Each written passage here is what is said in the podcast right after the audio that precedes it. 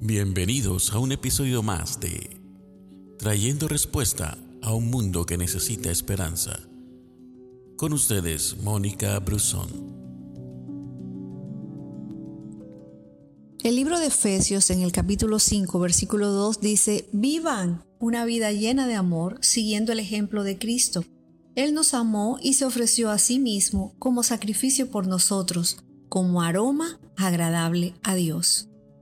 La culpa nos lleva a pensar, decir y hacer cosas que lastiman. Y es que ninguno de nosotros hacemos todas las cosas bien.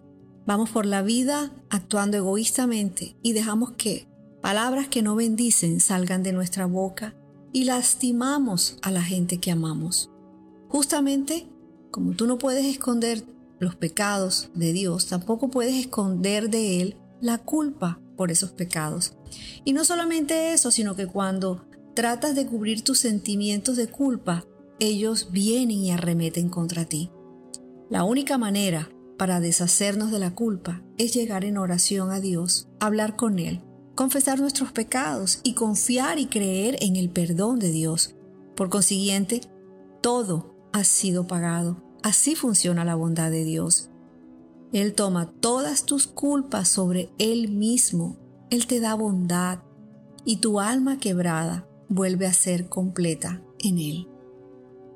La Biblia lo dice, que Él fue traspasado por nuestras rebeliones y molido por nuestras iniquidades, porque todos andábamos perdidos como ovejas y cada uno seguía su propio camino, pero el Señor hizo recaer sobre Él la iniquidad de todos nosotros.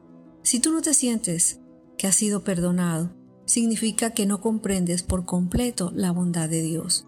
Cuando Él murió, cubrió todos tus pecados. Si tú has confesado tus pecados ante Dios, ¿por qué los sigues arrastrando cuando Dios ya lo perdonó y se olvidó de ellos? Es tiempo de disfrutar el perdón de Dios. Disfruta su paz, disfruta su misericordia porque es nueva cada mañana. Gracias por escucharnos.